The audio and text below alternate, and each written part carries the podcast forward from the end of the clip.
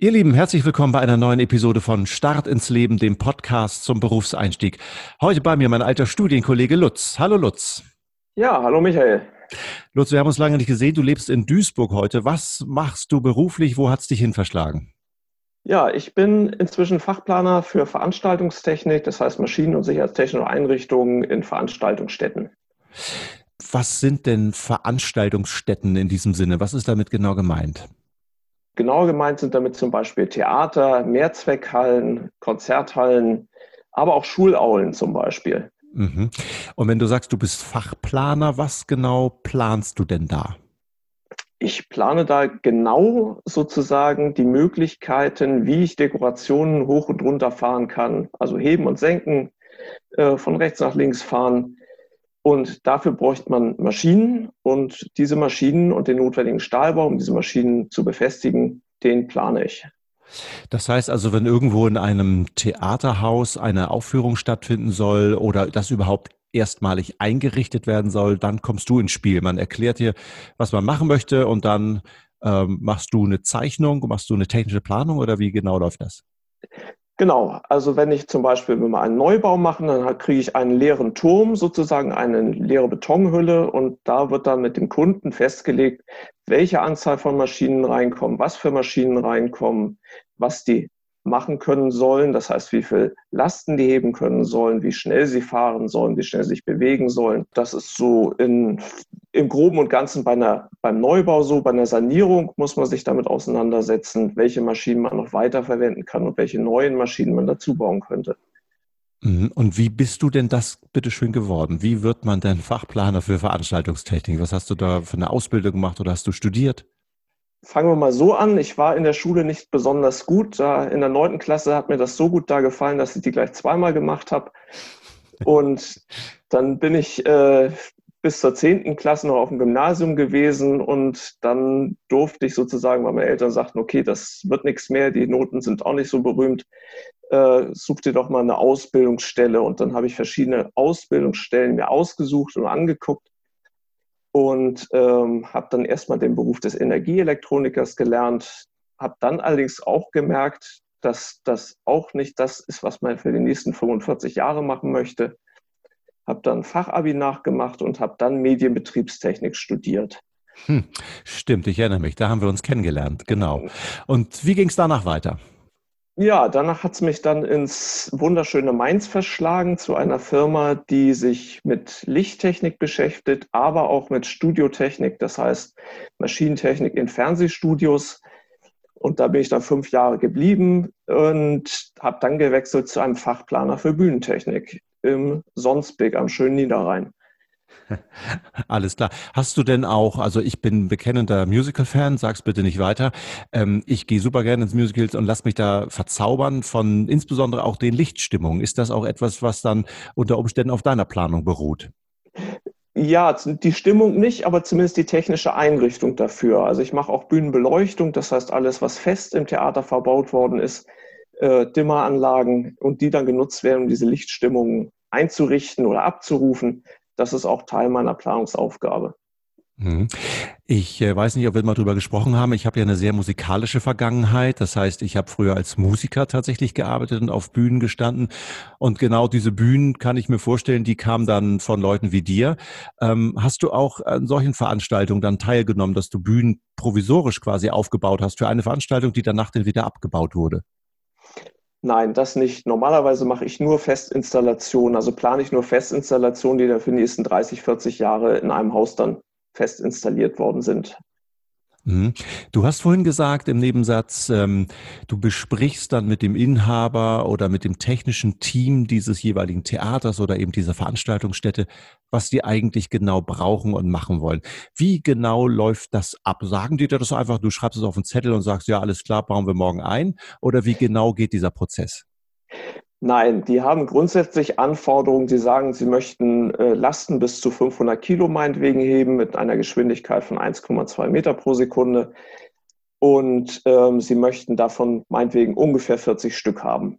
Und da möchten sie auch noch ein paar Punktzugmaschinen haben und ein Portal, was so und so breit ist und so und so hoch. Und dann steigt man ein in den Planungsprozess. Das ist eine Ingenieurleistung, wird abgerechnet nach Hawaii zum Beispiel. Das heißt, da gibt es verschiedene Planungsphasen. Da gibt es eine Vorplanung, eine Entwurfsplanung, eine Ausführungsplanung und dann gibt es irgendwann ein Leistungsverzeichnis. Mhm. Diese HOAI, die du gerade genannt hast, das ist die Honorarordnung für Architekten und Ingenieure. Also auch eine Architektin oder ein Architekt, der ein Haus baut, der kann nicht irgendwelche Fantasiepreise aufrufen, sondern das orientiert sich sozusagen nach so einer Art Tabelle, richtig?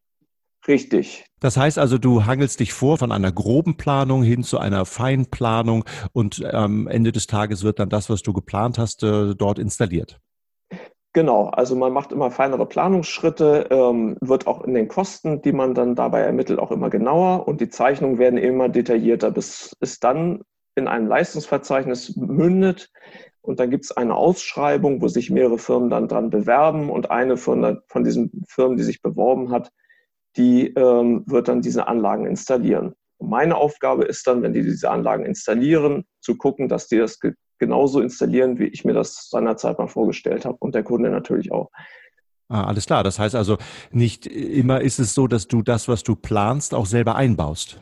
Nein, das machen immer Fachfirmen. Da gibt es nur ein paar weniger auf dem Markt, so zwei Hände voll die dann diese Anlagen einbauen. Und meine Aufgabe dabei ist es dann zu kontrollieren, dass das, was ich beschrieben habe, was sie einbauen sollen, gezeichnet haben, auch wirklich so einbauen, dann auch die Funktion, die der Kunde haben möchte, auch so erfüllt werden. Mhm. Du hast mir mal erzählt, dass du auch mal einen ganz prominenten Kunden hattest. Du warst mal bei Disney. Genau, das war aber nicht im Rahmen einer Planung, sondern im Rahmen eines zweiten Jobs, den ich auch noch so in Teilzeit mache. Ich bin nämlich auch Sachverständiger für Bühnentechnik. Und da habe ich diese Anlagen, die von einer Firma eingebaut worden sind, geprüft. Das heißt, ob sie den Normen und Sicherheitsbestimmungen entsprechen. Mhm. Ist es denn so, dass du in diesem Beruf ohnehin viel rumkommst? Also musst du viel reisen, bist du viel in verschiedenen Städten und Ländern, um dir dort Veranstaltungsstätten vor Ort auch anzuschauen? Ja, ich habe mal ganz scherzhaft gesagt, ähm, ich schlafe mehr in Hotels als zu Hause. In diesem Jahr wird das wahrscheinlich nicht so sein, aber sonst die Jahre davor ist man sehr viel unterwegs. Ich bin durchschnittlich so drei Tage die Woche unterwegs in ganz Deutschland, äh, Benelux oder eben auch mal äh, bei Disney in Paris, aber immer unterwegs. Mhm. Das klingt für mich, wenn ich jetzt überlege, für wen ist dieser Job eigentlich etwas? Du hast vorhin gesagt, deine schulische Leistung war nicht so doll. Trotzdem hast du heute mit doch komplexen technischen Anlagen zu tun, musst Berechnungen durchführen. Also was würdest du sagen? Was sind so die Eigenschaften, die jemand mitbringen müsste, der sich für diesen Job hier begeistert?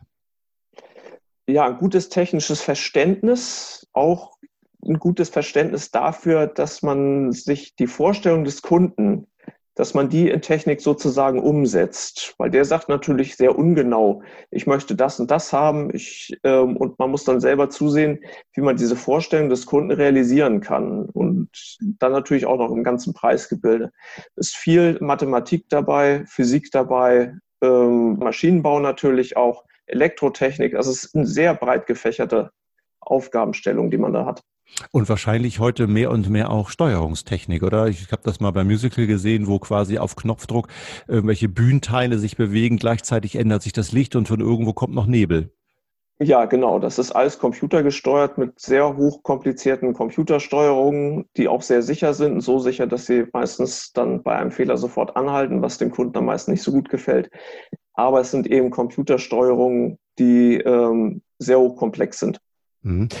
Du hast jetzt gerade so viel äh, die Technik betont, aber was machst du denn auf der zwischenmenschlichen Ebene? Du hast ja mit Kunden zu tun auf der einen Seite, du hast auf der anderen Seite mit den Firmen zu tun, die das, was du geplant hast, umsetzen. Brauchst du da auch so ein gewisses Kommunikationsgeschick oder auch sogar psychologisches Geschick, um Leute ja mitzureißen oder auch einfach nur zu informieren über das, was als nächstes passiert?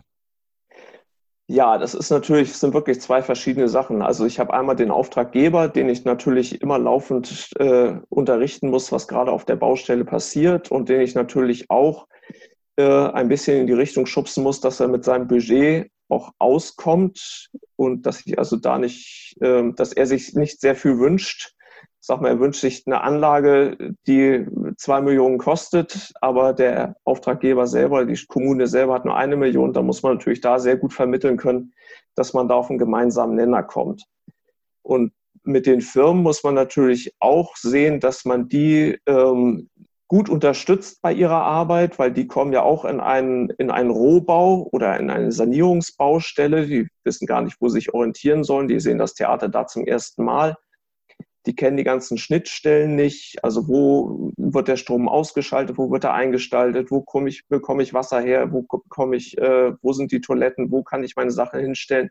Und da muss ich dann wiederum vermitteln zu dem Kunden, dass eben diese beiden Parteien gut zusammenfinden, damit die Firma sich sozusagen wohlfühlt auf der Baustelle und eben auch eine gute Arbeit machen kann. Mhm. Du hast vorhin gesagt, du hast erstmal nach der Schule eine Ausbildung gemacht zum Energieelektroniker. Würdest du sagen, dass dir diese praktische Ausbildung äh, jetzt in deiner planerischen Arbeit äh, hilft?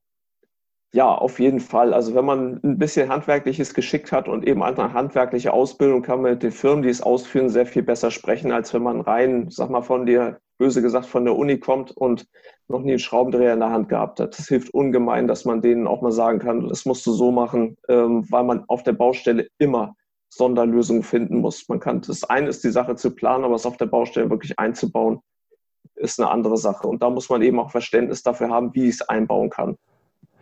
Lutz, ich danke dir ganz herzlich. Es waren ganz tolle Anekdoten dabei. Es hat mir riesig Spaß gemacht, hier mit dir ein bisschen zu plaudern nach all den Jahren. Ähm, ihr Lieben da draußen, das war Start ins Leben, eine Podcast-Folge zum Berufseinstieg. Macht's gut, stay tuned, bis zum nächsten Mal.